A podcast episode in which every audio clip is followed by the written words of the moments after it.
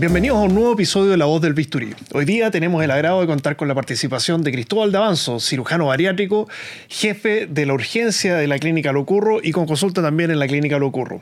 Vamos a hablar respecto a lo que es la cirugía bariátrica y todos los bemoles que tiene todo este mundo, indicaciones, etc. Así que Cristóbal, muchas gracias por estar con nosotros.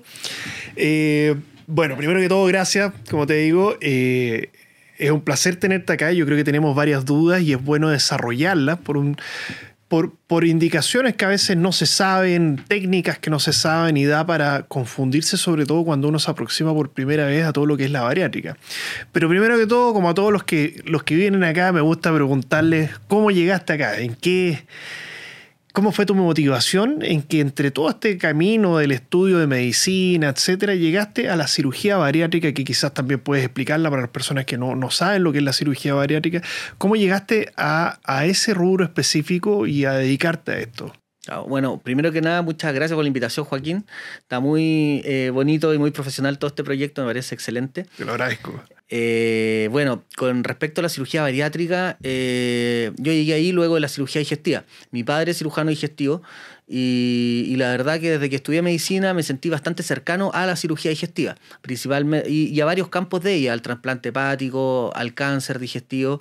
Y, y la verdad pasé un poco por todos esos pequeños amores que uno va teniendo durante el desarrollo de la carrera hasta, hasta finalmente llegar a la cirugía bariátrica. Previo a esto tuve una incursión que me, que me agradó mucho y que, y, que, y que disfruté mucho, que fue el cáncer digestivo, cáncer de estómago, cáncer de esófago.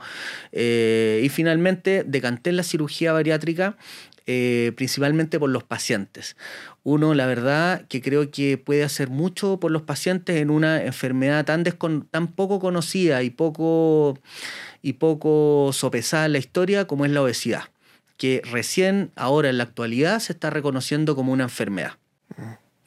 Oye, eh, bueno, la cirugía bariátrica entonces es esta cirugía que se realiza, ¿no es cierto?, desde el punto de vista digestivo, que es para, por así decirlo, la baja de peso de pacientes eh, que están en algún grado de obesidad particular, ¿no es cierto? no es cualquier persona, muchas probablemente te han llegado más de una persona que está en sobrepeso o se siente bonito y dice, oye, quiero una cirugía para bajar de peso.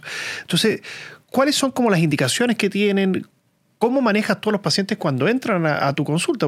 primero, obviamente, ¿qué, ¿cuáles son los indicativos que tú vas a elegir para una cirugía u otro? ¿Cuál es el análisis que haces tú de la obesidad para saber qué es lo que le puedes ofrecer desde el punto de vista quirúrgico? Esa, esa es una muy buena pregunta porque eh, nosotros enfrentamos el paciente en forma un poquito diferente a ustedes en cirugía plástica. Nosotros no nos basamos tanto en las expectativas del paciente porque enfrentamos un problema de salud más que estético. Mm. Eh, los criterios de cirugía obesidad han ido variando durante la historia, en base a que también se han ido disminuyendo los riesgos de la cirugía obesidad. Eh, Antiguamente se operaban solo pacientes con IMC sobre 40, es decir, obesidad mórbida, y esos estándares han ido bajando la historia. Actualmente las guías que tenemos admiten hasta cirugía en algunos pacientes con características especiales con IMC sobre 30, es decir, de obesidad tipo 1. Eh, sobrepeso, como mencionaba, cirugía no es recomendable, pero sí hay algunos otros procedimientos que se pueden hacer como balones autoingeribles, balones por endoscopía, que pueden tener eh, buenos resultados. Bueno, eso es lo importante, porque han salido esas otras, porque antes cirugía eh, bariátrica era, bueno, bypass o, manga gástrica, pero además han aparecido estas otras eh, procedimientos que están para los pacientes que están previo al estadio de, obesidad. Son, herramientas buenísimas porque eh, finalmente con métodos poco invasivos y menos riesgoso, uno puede lograr que un paciente con sobrepeso llegue a su peso normal. Y muchas veces de eso, como te contaba, no es, no es un tema de imagen lo que perseguimos nosotros, sino que de resolución de enfermedades. Entonces, algunos pacientes que tienen sobrepeso tienen resistencia a la insulina, tienen hígado graso, que es en este minuto la principal causa de cirrosis hepática en el mundo, eh, y un montón de otras enfermedades, colesterol alto, apnea del sueño, que se empiezan a desarrollar desde el sobrepeso. Entonces, eh, entonces siempre es bueno una evaluación eh, por el médico adecuado, puede ser un médico bariátrico, puede ser un, nutriólogo, eh, para determinar en el fondo si el paciente requiere alguna intervención y qué tipo de intervención es la más adecuada para él. Perfecto. Entonces, tú como por primera visión como general, ¿se podría como dividir a los pacientes por el IMC, por así decirlo?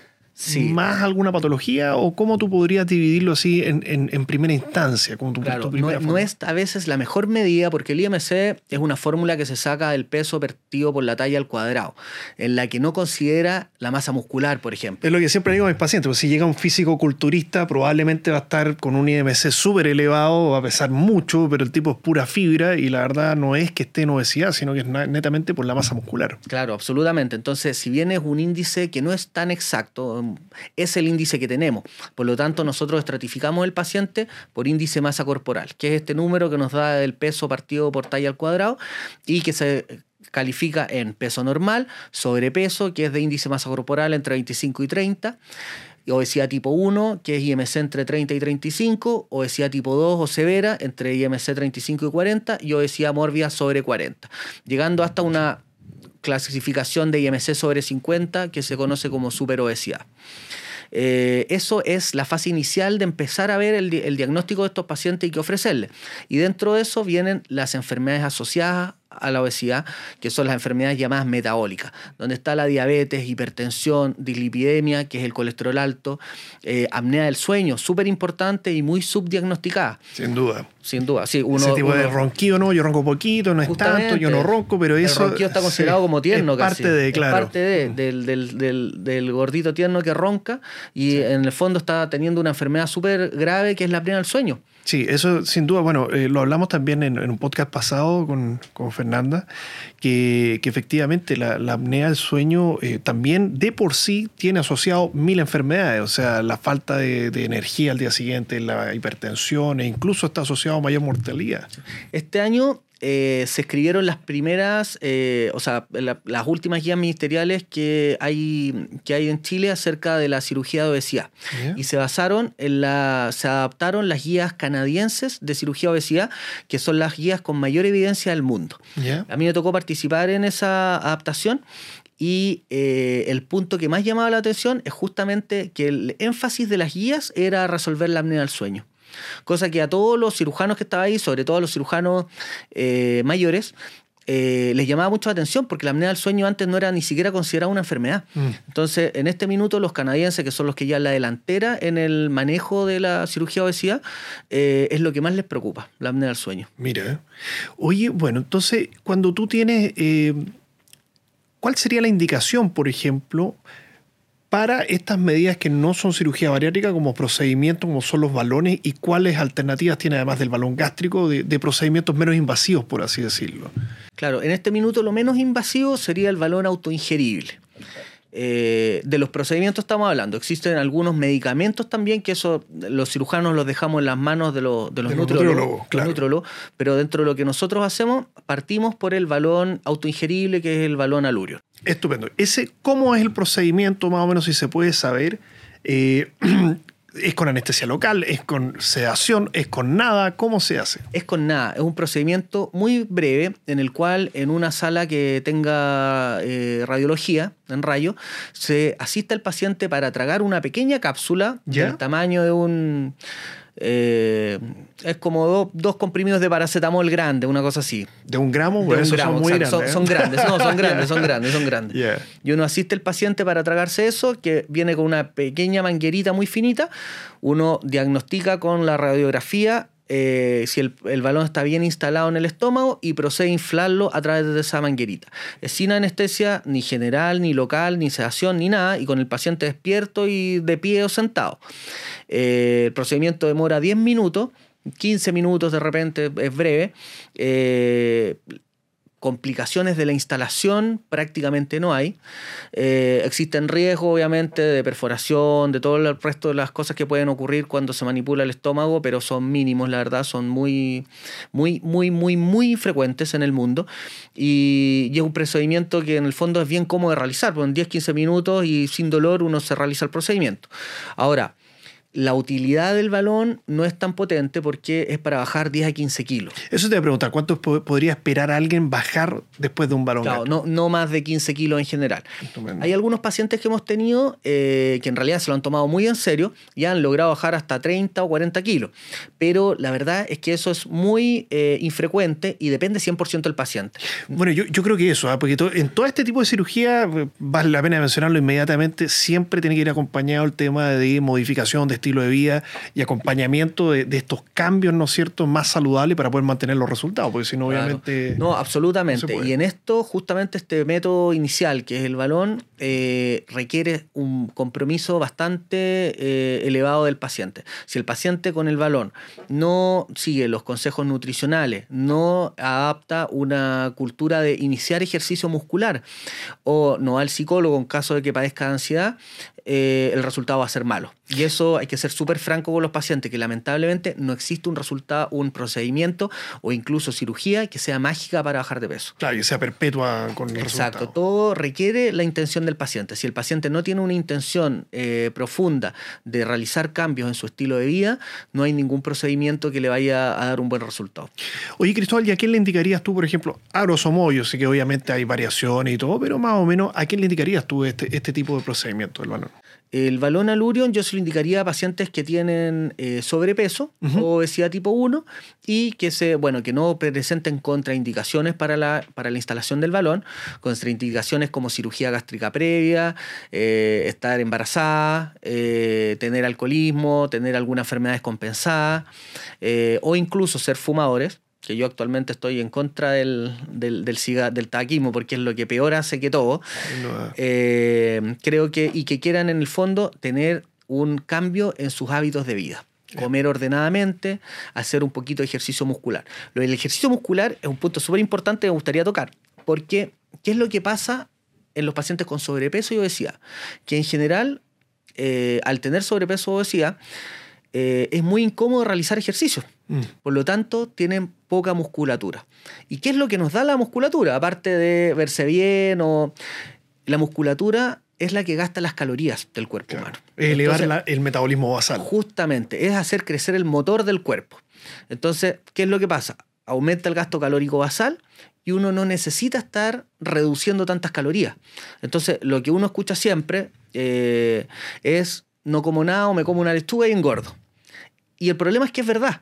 Hay pacientes que tienen tan poquita musculatura que tienen un gasto calórico basal bajísimo y se comen, comen muy poquitas calorías y engordan. Entonces, ¿qué es lo que pasa? Estos pacientes van a la nutricionista, al nutriólogo, siguen dietas muy estrictas y no les va bien. Entonces, ¿qué, qué hemos descubierto ahora con el tiempo? Que si esto no es combinado de la parte nutricional con el aumento de la masa muscular, el resultado siempre va a ser pobre. Mm. Qué interesante. O sea, efectivamente, claro, hay que atacar todas las áreas basales. No es solamente la dieta, no es solamente el, el- el balón o la cirugía, no es, es también el deporte. Exacto, esta, enfermedad que se llama obesidad es una enfermedad tremendamente compleja y justamente por eso es que no existe un tratamiento único y hay que ocupar todas las aristas. Uno de repente trata de, eh, la lógica humana trata de encontrar, de buscar una sola solución a los problemas, pero en esta las soluciones son varias, que pasa por un cambio de estilo de vida nutricional, psicológico, de recompensa, social. La comida es un, es un tema social. Sin lugar a dudas, cultural también. O sea, cultural. tenemos unas cosas, componentes muy importantes. Exacto. Va asociado también al manejo de- del hábito del alcohol. Mm. Eh, también algo muy cultural y muy social. Entonces, finalmente, eh, uno termina siendo, yo a veces me siento como el malo de la película, que digo puras cosas que no pueden hacer los pacientes. No puedes fumar, no puedes tomar, tienes que controlar la alimentación. Claro, el fome. Eh, Mm. claro, yo soy el doctor más fome de la historia. Entonces, Sí. eh, pero lamentablemente, si uno quiere vencer esta enfermedad que se llama obesidad, hay que hacerlo. No sirven los esfuerzos a media.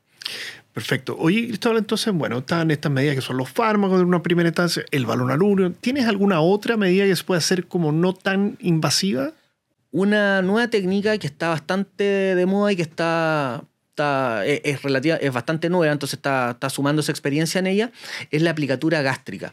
Que, ¿Cuál es la aplicatura gástrica? Es una técnica como si uno hiciera una manga gástrica, pero por un endoscopio, es decir, por la boca del paciente se introduce un endoscopio como los de endoscopía y es un endoscopio especial que es capaz de pasar puntos en el estómago y reducir su tamaño. Ah, mira, interesante, pero eso es, relativamente nuevo. Es nuevo, es nuevo. Es bastante nuevo, la hace pocos grupos en Chile. Eh, de hecho, yo no la hago, la hace, pero la hace mi colega con el que trabajo. Y, eh, y es una técnica que en realidad ha demostrado ser segura, tiene una baja de peso bastante buena. Eh, y la verdad que la gracia que tiene es que no deja incisiones en la piel. Claro. Por lo tanto, nadie va a saber que uno se operó o no se operó, que a veces uno no quiere que nadie sepa. Eh, ahora, esa técnica la ubicaría en nivel de efectividad entre el balón y la cirugía misma. Estupendo, o sea, es como un paso que está como, está como entre medio. Está como entre medio, exacto. Ahora, todavía tiene, bueno, yo diría que su principal cosa eh, no tan buena es que todavía los insumos son bien, eh, son bien caros, entonces la técnica es cara. Pero, pero creo que es una buena técnica que se ha ido desarrollando y ha ido ganando espacio en el mundo. Hay centros que tienen y cirujanos que tienen bastante experiencia en ella y les ha ido bien. Estupendo. Entonces, ahora, yéndonos a lo que es ya cirugía propiamente tal bariátrica, ¿cómo la podrías ordenar tú y como para quién estaría destinada una o la otra? Términos generales, me imagino que los más frecuentes son la manga gástrica, ¿no es cierto? Y el bypass. Hay miles otras que también sabemos, pero yo creo que más, las más comunes sería interesante hablar de ellas. Claro. Eh, ¿Cómo las podrías ordenar y a quién se las podrías indicar? Esta otra que ya son, entonces pasamos a las técnicas ya propiamente tal quirúrgicas, más, más, un poquito más avanzadas y más, más agresivas, por así decirlo. Claro. Eh, mira, yo en general soy bastante eh, simplista al respecto porque uno, va, uno ve cómo se desarrollan técnicas y algunas quedan y otras se van. Entonces, las técnicas, como bien dices tú, más, eh, más antiguas, bueno, la cirugía más antigua es el bypass gástrico. Todo partió con el bypass gástrico. Claro. Años después se creó la manga gástrica, que eh, cuando recién partió eh, se hizo muy conocida, muy famosa y muy, y muy popular, porque se veía como que fuera muy fácil de hacer. Claro. Después con el tiempo todo el mundo nos dimos cuenta que no era tan fácil de hacer como se veía, que la tasa de complicaciones no era tan inferior que el bypass y que tenía otras cosas agregadas negativas como el reflujo post-manga. Mm. Reflujo gastroesofágico es un suceso bien molesto que ocurre hasta en un 50% de los pacientes después de una manga gástrica luego de 5 años. Entonces, el paciente que se someta a una manga gástrica tiene que tener esto en consideración de que le podría generar un reflujo a largo plazo. Eh, luego está el bypass gástrico, que es la más antigua y para mí es mi cirugía regalona, porque en realidad esa cirugía tiene más de 25 años y ha demostrado en el tiempo de que es una cirugía que segura, logra una baja de peso sostenida a lo largo de los años, no produce grandes deficiencias nutricionales, los bypasses que hacemos hoy día, obviamente. Eh, y, y la verdad que es una técnica que es contra el reflujo gastroesofágico. Perfecto. Y existen un montón de otras nuevas técnicas de bypasses de una anastomosis, eh, SADI, SADIS, un montón de otras cirugías que la verdad eh, ninguna ha eh, demostrado una superioridad al bypass y sí han demostrado varias cosas negativas con respecto al bypass. Entonces, yo creo que son un poquito modas. Claro si, alguna de esas cirugías permanece y adquiere relevancia de aquí a 15 años, probablemente yo la voy a querer hacer. No, sin lugar a duda, pero muchas veces ocurren cosas, eh, como dices tú, me da la impresión, y no solamente, o sea, en todas las especialidades de cirugía, que hay modas quirúrgicas. Hay modas, justamente. Muchos cirujanos a veces intentan buscar su propia técnica para poder tener ahí, plasmar su nombre en la historia. Y bueno, ahí... Eh, hay que, hay que estar innovando, pero obviamente siempre atendiendo a la seguridad del, paciente, ¿no es cierto? pero entonces, en general, tú, tú, tendrías esas dos, o sea, la manga y el bypass.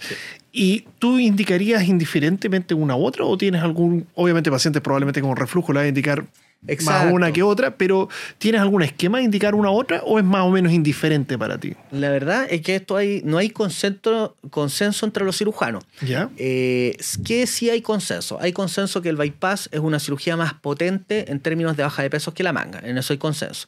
Hay consenso en que el bypass es una cirugía antirreflujo y no debería producir reflujo a largo plazo. Y la manga es una cirugía que produce reflujo y en muchos pacientes produce reflujo severo.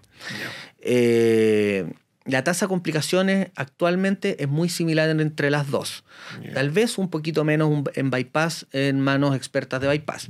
Perfecto. Eh, entonces, la verdad que para mí eh, lo más importante en este minuto a considerar es que si el paciente va a ser responsable en adoptar un cambio en el estilo de vida. ¿Por qué es esto? Porque aquí vamos una derivada más allá de la cirugía. El bypass en general es una cirugía terminal. Cuando uno hace un bypass, la idea es no volver a tocar ese bypass en la vida y que le sirva a ese paciente para siempre. La manga gástrica, obviamente que uno quiere operar a los pacientes una vez y que nunca requieran, pero si es que requiere un cambio, la manga se puede transformar a bypass gástrico o convertir a bypass gástrico con relativa facilidad. Por lo tanto, a ese paciente le podemos dar una segunda oportunidad. Perfecto. Mira qué interesante, es interesante eso. O sea, se le puede dar una segunda posibilidad si es que se hizo la manga y volvió a recaer, una especie de recidiva. Justamente. Entonces, para mí, una indicación de manga sería un paciente joven. Perfecto. Paciente joven que tiene muchos años por delante, de repente logra controlar eh, eh, sus hábitos, va bien, sigue en controles y no sé, a todos nos puede pasar, le pasa algo, a uno le pasa algo malo en la vida, tiene eh, algún problema, recae en hábitos negativos y no se demora nada en subir de peso nuevo. Entonces ahí uno le puede dar una segunda chance con el bypass. Estupendo. Oye, ¿y cuánto podría esperar un paciente de bypass para de su baja de peso? ¿Cuánto es más o menos lo que se varía en promedio para tener una idea? Sí, la verdad que eh, estas cirugías son bastante persona dependientes. Uno, eh, más que decir un peso, lo que uno tiende es a lograr un índice de masa corporal normal o de sobrepeso. Eso ya es un éxito para estos pacientes. ¿Por qué? Porque muchas de las enfermedades o la mayoría de las enfermedades metabólicas se van a curar con eso. Ahora, la cirugía es una cirugía para eh, producir ciertos factores fisiológicos en el cuerpo que lo ayuden a uno a tener menos hambre, a sentir saciedad precoz y a tener algunas diferencias hormonales que lo ayuden a bajar de peso. Pero no significa en ningún caso que la cirugía se toda la pega. Eh, esto es un cambio de hábito global. La cirugía es un evento que a uno lo ayuda a lograrlo. Por lo tanto, hay pacientes que eh, se toman el esfuerzo súper en serio y logran un IMC perfecto, aumento de la masa muscular, remisión de las enfermedades. Hay otros que entre medio se cansan un poco, entonces logran bajar, no sé, 30 kilos y quedan con un IMC obesidad tipo 1, se sienten más o menos conformes y quedan ahí medio esperando en el fondo conformes, pero no siguen bajando. Ahora, a lo que voy es que nadie baja más de lo que quiere. Ya. Entonces, la verdad que la técnica le ayuda a uno a tomar un camino hacia mejor salud y un peso ideal, pero el determinar cuál es el peso final ideal es de cada persona. Perfecto. Yo la verdad lo encuentro mágico porque el tema de, de cómo se curan estas enfermedades metabólicas que son de muy difícil manejo, o sea, pacientes con diabetes, insulino requiriente, a veces o se curan o a veces tienen, caen como a resistencia y pueden volver a simplemente medicamentos orales. Sí, no, pero es, brutal eso, es para la, diabetes. El tema del hígado graso, o sea, que se, que se revierta el daño hepático que se está generando es increíble. Y lo otro, la sensación de, de, de, que ya no están cansados y la sensación de dolores articulares que también están asociados a los pacientes con peso excesivo es una cuestión maravillosa. Sí. Oye, y, y respecto a una cosa quizás que puede ser un poquito más controvertido, pero me interesa saberlo a mí, la verdad. ¿Cuál es la indicación en edad? ¿Existe alguna edad desde la que tú puedas indicar este tipo de cirugía? Porque sabemos que la obesidad está comenzando cada vez más temprano, sobre todo en nuestra sociedad chilena, que tenemos índices muy altos de obesidad y sobrepeso. Sí, eso es una excelente pregunta, porque han habido experiencias, obviamente, en, en todo el mundo, en diversas edades, en edades muy precoces, edades muy tardías, eh, con respecto a la edad tardía, eh, la respuesta es más fácil. Se puede operar hasta que fisiológicamente el paciente sea operable y vaya a obtener un beneficio. Actualmente la morbilidad de la cirugía, es decir, la posibilidad de complicarse una cirugía bariátrica, es muy baja. Por lo tanto, si es que alguien tiene razones para operarse, aunque tenga muchos años de vida, eh, se puede operar y va a tener buenos beneficios. Estupendo con respecto a las edades precoces es un tema, es un tema súper eh, relevante y súper polémico, porque eh, los niños en general no tienen completado su desarrollo cerebral y todo su desarrollo neuronal, intestinal, etc. Por lo tanto, si bien la cirugía de poder hacerse se puede hacer eh, y va a andar súper bien o va a tener complicaciones, los hábitos de los niños es muy difícil que logren madurar un cambio de hábito a la fuerza que finalmente es un poco la cirugía. Por lo tanto, eh, yo creo que no es razonable operar a alguien menor a 16 años y en casos muy puntuales, normalmente yo diría 18 años hacia arriba. Ya. Hay casos muy puntuales de, de cirugía en adolescentes desde 16 años. Previo a eso, yo creo que. Es muy, sea, muy joven todavía. muy joven. Yo creo que se le haría un daño a ese niño.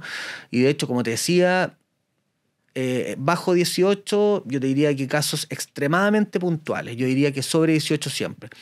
Y incluso, lo, incluso los niños, les digo yo de 18, porque encuentro que siguen siendo niños a los 18, con mucho apoyo familiar. Mientras van pasando los años, esa tasa va subiendo. Uno empieza a encontrar niños desde 25 para abajo y así sucesivamente. Eso pasa. Entonces, eh, yo creo que el apoyo ahí, lo clave, clave, clave es el apoyo familiar. Yo en, en- en pacientes menores a 20 años, en general eh, les pido que vengan con los padres, con ambos padres, y necesito un compromiso familiar para el tratamiento de ese paciente. Bueno, por lo mismo que hablábamos, porque esto es un evento social y cultural y esas normas parten en casa. Entonces, sí, claro, si tú te haces una cirugía bariátrica, pero en la casa se sigas teniendo hábitos alimenticios que están malos o, con, exceso de ingesta de calorías o mala calidad de comida, eh, me imagino que la recaída va a ser mucho mayor. Claro, ¿no? Y uno lo eso eh, día a día. O sea, hay muchas eh, familias que creen que lo que le pasa es genético o es porque son así. Y al final son patrones de conducta alimentaria que se repiten. Entonces, eh, ¿qué es lo que a mí me gusta más de esa familia? Porque son familias de pacientes que, familias que sufren de obesidad finalmente. No es el paciente, es el papá, la mamá, los hijos, los abuelos, y todos expresaban, probablemente la abuelita expresaba cariño con los nietos, dándole una comida que les gustara, la mamá los llevaba al McDonald's cuando podía, porque a los hijos les encantaba ir al McDonald's, y finalmente lograban una cultura en torno a la comida. ¿Y qué pasa? Que es súper bonito cuando se operan varios miembros de la familia. Te iba a preguntar Sí, eso, si te ocurre eso- frecuentemente que empiezas a operar a uno y a otro y son eso pasa mucho. Yo tengo familias operadas enteras y, y la verdad que es súper bonito lo que pasa porque entre ellos se motivan, van adquiriendo nuevos conocimientos, se apoyan, empiezan con ejercicio, algunos parten haciendo deporte, parten con gimnasio, con running, etc. Y, y finalmente logran un cambio de vida que es perdurable en el tiempo y que muy probablemente va a ser perdurable en las generaciones futuras. Sus hijos los hijos de una pareja que trató su obesidad y que está tratando de salir adelante, es probable que no sean obesos. Mm. Mientras que hijos de padres obesos que son educados en esa cultura, probablemente sufran de la enfermedad. Qué buen punto, ¿eh? efectivamente yo creo que eso es cierto y eso puede ocurrir así pacientes que ya se en teoría se mejoraron de todo esto, cambiaron sus hábitos, eso obviamente traspasan a, a sus hijos. Sí, no, es un legado súper importante. Y muchos pacientes se operan por sus hijos. Entonces, eh, claro, llega pacientes jóvenes, eh, 40, 50 años, y me dicen, chuta, tengo hipertensión, diabetes, colesterol alto, apnea del sueño, no me quiero morir. Tengo hijos chiquititos, eh, quiero vivir muchos años y se operan por los hijos. Es muy frecuente. Eso te lo quería preguntar, porque efectivamente, bueno, eh, no solo, o sea, la obesidad y todas estas enfermedades que vienen consigo, que son del síndrome metabólico, ¿no es cierto?, acortan la vida, eso es un hecho. O sea, acortan tu, si tú ibas a vivir en plenitud de tu salud hasta los 90 años, se te la está cortando un grado. ¿Hay algún estudio que demuestre cuánto más o menos se, se mejoran los años de vida saludable con la cirugía bariátrica Sí. o, o es relativo? Es relativo, la verdad que hay varios estudios, eh, hay varios estudios que muestran eh, fechas diferentes, pero la verdad es que eh, un paciente con obesidad, bueno, depende también de, De las comorbilidades, claro, de comorbilidad, grado de obesidad. Ahora, Pero un promedio, así, ¿verdad? Uno- Mira, promedio no sabría decir, por lo menos unos 10, 15 años de vida se, se mejoran en global. Mm. Tal vez sea más, porque finalmente pacientes que a los 40 años tienen hipertensión, diabetes, apnea del sueño, son los pacientes que se infartan entre los 50 y los 60 años. Claro. Entonces, eh, finalmente, y, y sin contar incluso los pacientes que no, que no se mueren, que no fallecen, pero quedan con muy mala calidad de vida. Eso te voy a decir, Entonces- la calidad, de- no solamente el efecto de prolongarlo, sino que mejorar la calidad de vida, que es todos los días se siente. ¿no es La cierto? cantidad de patología traumatológica. Mm. Hay una cantidad de artrosis en este minuto en Chile, eh, de artrosis de cadera, artrosis de rodilla, problemas de columna debido al sobrepeso enorme. Entonces, y esos son pacientes que viven con dolor. Mm. Viven con dolor al levantarse a ir al baño, con cosas mínimas de la vida diaria. Entonces, y, son, y luego se operan y se mejoran. Se Mm. mejoran del dolor y tienen una vida feliz. Oye, solamente también, nuevamente de curiosidades que yo siempre tengo, pero a ver, en Chile, en Chile nosotros tenemos una tasa muy alta de obesidad, pero de alguna manera u otra no tenemos esos súper obesos que se ven en Estados Unidos más frecuentemente, por así decirlo. En, ese, en esa área, ¿cuánto ha sido tú el índice de masa, el paciente con índice de masa corporal más alto que has operado? Eh, y, y, cuál ha sido, por ejemplo, la baja de peso más grande que has tenido? Solo como para tener una idea. Yo creo que justamente el, que he operado con el paciente que he operado con el IMC más elevado es el que ha tenido la mejor baja de peso. ¿Ah, sí? Que, ha sido super, que fue súper impresionante, que lo operamos hace muchos años atrás en el Hospital de la Florida. Y, y es un paciente bien joven, de un, creo que tenía 23 años en su minuto que lo operamos por ahí, eh, y que tenía un IMC cercano a 100. ¿A 100? A 100. Ya. El paciente no, casi no se podía acostar porque no, no, no había forma de, de, ponerse. ¿El paciente podía eh, caminar? Apenas. Con mucho esfuerzo podía caminar y lo que se hizo sí fue un, un, manejo bien, bien lento en ese paciente, que se le puso un balón endoscópico. El paciente se esforzó mucho, logró una baja de peso grande, grande, grande. Eh, no recuerdo con cuánto lo operé, lo haber operado con IMC 70, yo creo, una cosa así, o 60 por ahí. Eh, ahora pasa algo súper eh, interesante con los pacientes con obesidad extrema que cuando uno los hace, eh, logran realizar una baja de peso importante, eh, tienen un espacio intraabdominal muy grande porque se les va la grasa. Entonces la cirugía no es tan difícil luego. Yeah. Entonces a él lo, le hicimos un bypass esa vez, le aproveché de sacar el balón y, y, el paciente bajó, pero estupendamente bien. Al ser un paciente joven, quedó feliz. Obviamente que quedó con un poquito de, de exceso de, de, pared abdominal, que ahí, lo ahí donde entramos nosotros. Ahí entra usted y ahí lo resolvieron justamente después lo, los cirujanos plásticos del hospital. Pero el paciente pudo hacer una vida súper feliz, empezó a hacer deporte. Eh, eh, se ha mantenido en contacto ese paciente. Entonces, ¿Y qué MC quedó después de todo esto? Menos de 30. Menos de 30, sí, es sí. impresionante. O sea, no, se le cambió toda la vida todo. De hecho, un paciente bien alto, era como metro ochenta, me acuerdo, entonces quedó... De hecho, yo cuando lo vi al, al, al tiempo después, porque uno de repente no, no, no los logra, se pierden los, sobre todo los controles del hospital, eh, se veía flaco. sí, claro. la verdad uno lo veía delgado. después, de, después de haberlo visto así con un IMC tremendo, tuvo un tremendo cambio y, y claro, él volvió a vivir, él casi no se podía mover desde, del sillón donde, de su casa. Oye, eh, y otra cosa importante ¿eh? es eh, todo el equipo de apoyo que tiene la cirugía bariátrica, ¿no es cierto? No es solamente la cirugía que, lo, que hemos hablado, pero hay un apoyo eh, de todo un equipo. ¿Con ¿Cuál es tu equipo que, que, que te acompaña en, en cada paciente? ¿Qué, ¿Qué, ¿Qué, evaluaciones tiene que tener, además, obviamente, de la evaluación contigo? Sí, eh, esa es una muy buena pregunta porque muchas veces eh, nos llevamos lo, los méritos nosotros, los cirujanos. claro, son la cara como visible. Claro, claro. Pero, pero es bastante injusto porque tenemos un equipo que es gigante. Eh, fundamental, nutricionista. Nosotros, mi equipo cuenta con varias nutricionistas. Yo trabajo con cinco nutricionistas siempre y algunas otras que nos ven de repente pacientes. Eh, psicólogos, tenemos un equipo de psicólogos que principalmente son dos, pero también hay otros que participan de repente. Eh, tenemos psiquiatra, tenemos un equipo de nutriólogas que está detrás. Las nutriólogas del equipo de la doctora Maida Farías de Nuclinic, yeah. que nos ayudan con los pacientes en forma nutriológica. Eh, tenemos un equipo de kinesiólogos también importante, muy importante la rehabilitación muscular posterior a la cirugía.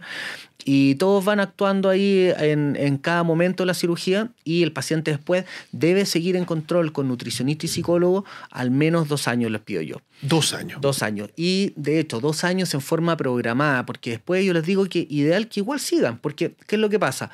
Eh, finalmente, la nutricionista como el psicólogo creo que son herramientas no para ocupar en forma aguda, sino creo que uno tiene que aprender de ellos y ir eh, configurando su vida en base a recomendaciones.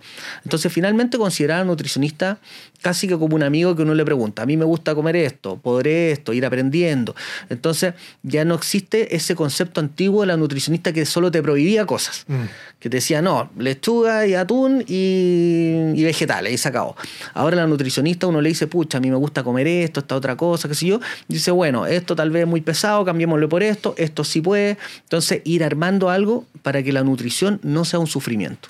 Claro, lo que dices tú, o sea, es un aprendizaje porque es un mundo eh, que también lo conversábamos en otro podcast, pero es que es un mundo desconocido para la mayoría de nosotros. Todo Así el es. tema de nutrición, o sea, cuál, qué, cómo mezclarlo, cuántas calorías, etcétera. Entonces, en ese proceso hay que aprender. Y yo me imagino que tus pacientes después terminan siendo bastante expertos Justamente, en comida, mucho. alimentación, nutrición, mucho más que cualquiera que, que es lego en el tema. Exacto, y hay errores que ocurren inconscientemente eh, y que hay gente la, la han llevado a la obesidad. Por ejemplo, el jugo de fruta. Culturalmente el jugo de fruta es considerado muy sano. Sí. Y resulta que el jugo de frutas tiene muchísimas calorías. Entonces hay, hay varias personas que por estar sanito han tomado mucho jugo de fruta todos los días, jugo de fruta. Y eso es tomarse un, jugo, un, un jarrón de azúcar. azúcar. De azúcar, claro. Entonces, todas estas cosas culturales que uno puede cambiar un, un- un jarro de jugo de fruta por un jugo Livian que tiene cero calorías y que nos va a hacer un gran impacto en lo que uno sienta acerca de, esa, de ese alimento, eh, puede cambiar un pronóstico a largo plazo de alguien. Claro. Entonces, al final, todo esto hay que enfocarlo como un aprendizaje para lograr un estilo de vida sano. Perfecto. Y ahí mismo también entra el psicólogo. Oye, bueno, y, y en ese mismo punto de, de- de- de psicología, ¿cómo ves tú el cambio que se produce en los pacientes del punto de vista psicológico después de la cirugía? A mí me toca siempre verlo en la parte posterior. Y mi impresión es que pacientes posbariátricos son pacientes muy unidos, siempre los veo, son como grupos Muy unidos, sí. muy unidos, se apoyan entre uno y otro, o sea, es de un espíritu como de superación permanente y que siempre lo están, eh, lo- se lo muestran también a, a personas que están pasando lo mismo y es pura buena vibra y buenas energías. ¿Cómo lo ves tú? En, en e- porque tú ves la transición completa, Claro. entonces tienes una vista más, más amplia que la mía. O sea, yo esa fue la principal razón por la que terminé haciendo cirugía bariátrica. Creo que la- el paciente justamente está muy feliz porque logra un cambio de estilo de vida eh, que lo hace feliz. Puede dormir bien, puede descansar, no tiene dolor en las rodillas, puede jugar con los hijos. Cosas tan cotidianas como una paciente me escribió una vez que por primera vez en su vida logró darle la mano a su mamá y entrelazar los dedos con los de su mamá. Mira. Entonces uno ve cosas que tan, tan sencillas o tan simples eh, que generan una felicidad obviamente gigante. Entonces el paciente logra, que logra hacer una buena baja de peso, logra adquirir esto, este nuevo estilo de vida, en general está muy feliz. Y luego cuando te llega a ti y le llega a tus colegas cirugía plástica, eh, ya llega transformado porque lo ha pasado muy bien. Y ahora el proceso también eh, creo que culmina justamente cuando ellos se sienten felices, sanos, plenos y además conformes con su cuerpo. Entonces, algunos que quedan con un poquito de piel sobrante y todo eso, logran realizarse incluso la cirugía plástica, eh, ahí sí que quedan contentos.